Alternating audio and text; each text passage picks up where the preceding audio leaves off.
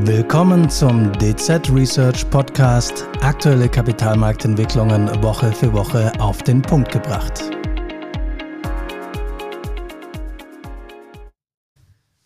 Die USA haben ein großes Klimaschutzpaket auf den Weg gebracht. Mit Milliarden aus dem sogenannten Inflation Reduction Act soll die Produktion von grünen Technologien vorangetrieben werden.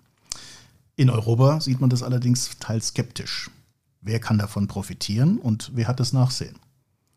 Ich bin Oliver Finger, Analyst im Team Anlagestrategie und Privatkunden und ich spreche heute darüber mit Alexander Buro, Economist und Spezialist für die USA und Sören Hettler, Leiter Anlagestrategie und Privatkunden. Hallo. Hallo Olli, vielen Dank Hallo, für die die Einladung. Ja, gerne. Schön, dass ihr im Studio seid. Ja, fangen wir gleich an. Klimaschutz und Industriepolitik. Worum geht es da genau, Alexander? Also das Ziel der US-Regierung ist es ja erstmal, die, den CO2-Ausstoß der USA massiv zu senken bis 2030. Das ist eigentlich das Ziel, das die Regierung ausgibt. Ähm, und um dieses Ziel zu erreichen, hat sie eben diese großzügigen Subventionen erlassen, also um äh, vor allem die Verwendung, aber auch die Produktion von grünen Technologien voranzutreiben. Der Fokus, der liegt dabei natürlich vor allem auf den USA. Das heißt, die Produktionsstätten sollen in den USA entstehen und die Anlagen sollen in den USA ähm, äh, installiert werden. Mhm. Das heißt, was hier nicht geschehen soll, ist eigentlich, dass in großem Maße die Importe aus anderen Ländern ansteigen und schon gar nicht aus China, äh, wo jetzt natürlich noch momentan viele der grünen Technologien hergestellt werden. Also wenn man zum Beispiel an diese Batterien von den Elektroautos denkt oder an Solaranlagen oder ähnliches. Ja, ja, ja. Äh, kann man sagen, wie, um wie viel Geld es da geht? Also ja, also um, um mal eine Zahl zu nennen, also die US-Behörden, die schätzen momentan, dass eben die Ausgaben für den Umbau des Energiesektors und für den Klimaschutz, äh, dass die so etwa auf 370 Milliarden US-Dollar sich belaufen werden. Mhm. Ähm, das Geld ist jetzt so auf zehn Jahre gerechnet, das heißt, das relativiert sich so ein bisschen, wenn man sieht, das Geld wird auf viele Jahre verteilt. Ähm, andererseits gilt aber auch, also diese ganzen Programme, mit denen das Geld verteilt wird, die sind zeitlich befristet aber grundsätzlich vom Volumen her nicht gedeckelt.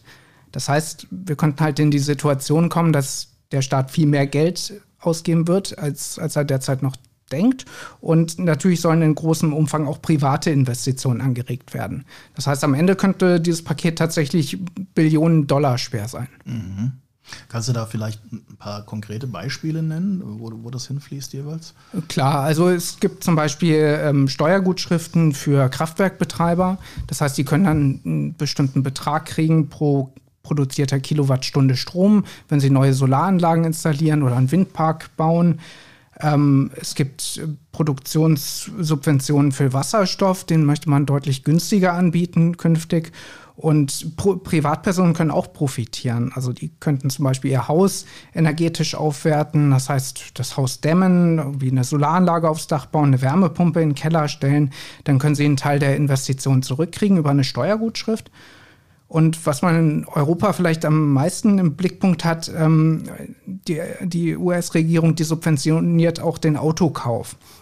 Also wenn man sich ein Elektroauto anschafft, dann kann man in den USA äh, auch eine Steuergutschrift bekommen und das äh, sind etwa 7500 US-Dollar, wenn man die volle Förderung bekommen mhm. kann. Mhm. Ja, davon habe ich auch gehört. Das, das, das, war doch in der Kritik, ne? da gab es doch scharfe Kritik dran, dass, äh, weil das wahrscheinlich europäische Unternehmen oder spezielle deutsche Autobauer diskriminiert. Wie, wie sieht es da aus?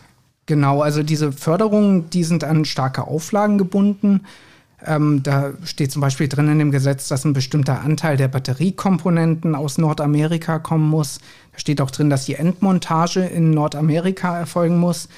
Ähm, und dann fragt man sich, warum steht da immer Nordamerika in dem Gesetz? Warum müssen Autos in Nordamerika produziert werden und ähnliches? Ähm, das Stichwort ist hier Freihandel. Also mit Mexiko und Kanada haben mhm. die USA ein Freihandelsabkommen. Ähm, mit Europa eben nicht. Also man man erinnert sich da vielleicht, es gab mal den Versuch, man hat TTIP verhandelt.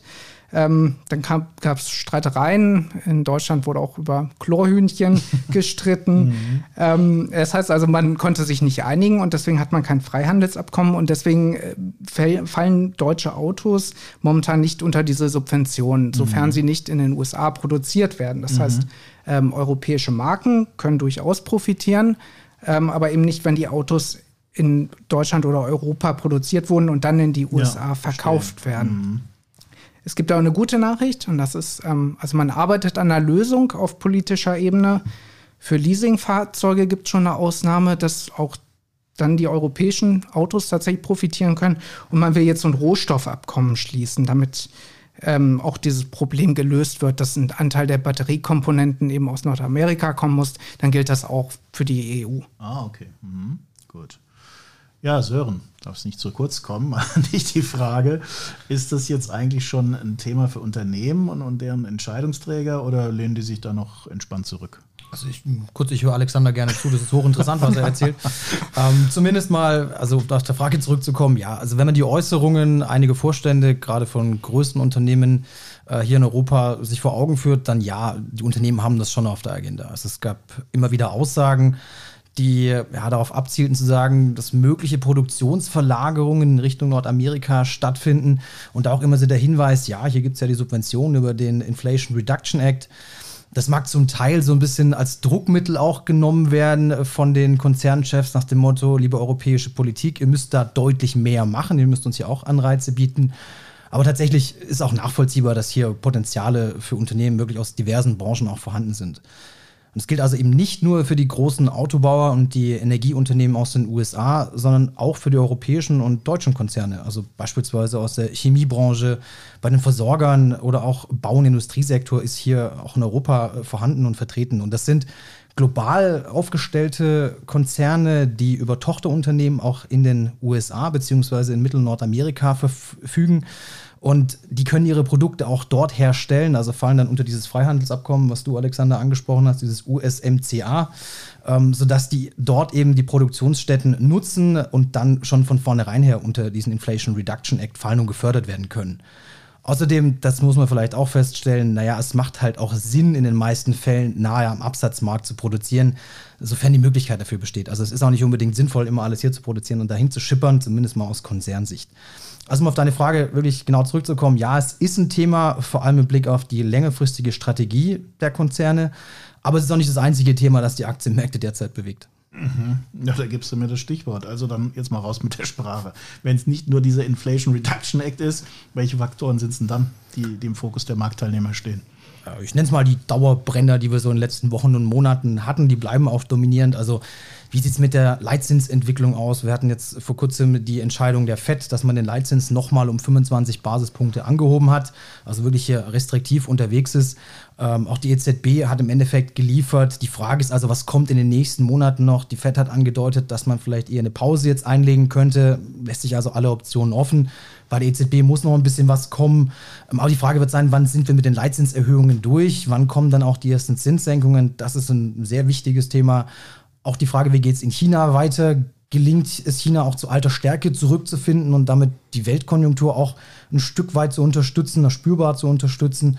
Und auch eine wesentliche Frage für die großen Konzerne, gelingt es ihnen jetzt auch im, ich sag mal, deutlich stabileren Umfeld auch hier wieder robuste Gewinne zu erzeugen, was sie ja im letzten Jahr unter wirklich widrigen Umständen, auch geschafft haben. Also das sind so die, die wesentlichen Themen. Das jetzt wirklich zu vertiefen, sorry Olli, das geht vielleicht arg ein bisschen ins Detail und sprengt den Rahmen dieses Podcasts. Kommen wir aber gerne in einer ja, der nächsten Folgen und Ausgaben das dann. Wollte ich gerne was sagen, du bist ja nochmal dran.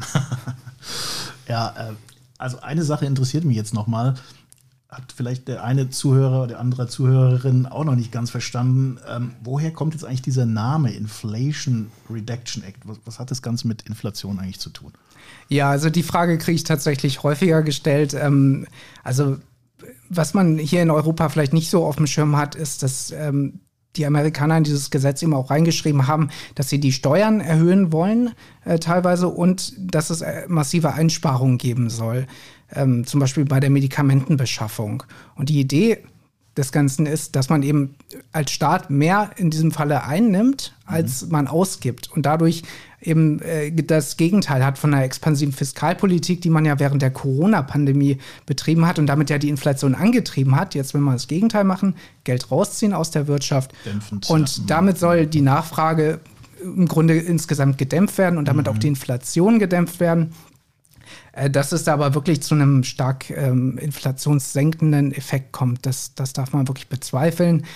was natürlich ein bisschen was Wahres hat, also die ähm, Verbraucher, die können natürlich profitieren, wenn sie sich jetzt eine Solar äh, Solaranlage aufs Dach bauen, ähm, dann haben sie vielleicht günstigere Energie. Insofern ja, leichter preisdämpfender Effekt mhm. auf lange Sicht. Mhm. Also ist wirklich in Zusammenhang mit Inflation zu sehen, ne, weil ich habe da schon Leute gehört, die gemeint haben, das geht jetzt um Emissionen oder sowas. Hier ist wirklich die, die monetäre oder äh, ja, die, die richtige sozusagen Inflation gemeint. Also ge ja, ja.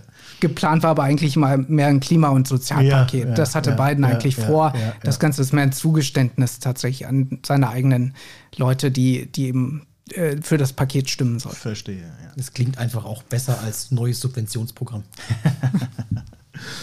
ja, ihr beiden, danke. Das waren eigentlich meine Fragen. Also ich nehme so ein bisschen mit, ich glaube, die europäische Politik, äh, die hat noch so ein bisschen Hausaufgaben zu machen, beziehungsweise sie will es wahrscheinlich dann versuchen ne, mit der beiden Administration. Also ich denke, da, da haben wir sicherlich noch ein Thema. Ja, also vielen Dank an euch beide, sehr interessantes Thema und an Sie, liebe Zuhörerinnen und Zuhörer, vielen Dank fürs Reinschalten und bis zum nächsten Mal. Ciao. Ihnen hat der Podcast vom 8. Mai 2023 gefallen? Dann freuen wir uns über ein Abo und Ihre Weiterempfehlung. Unsere rechtlichen Hinweise zu diesem Podcast finden Sie wie immer in den Show Notes.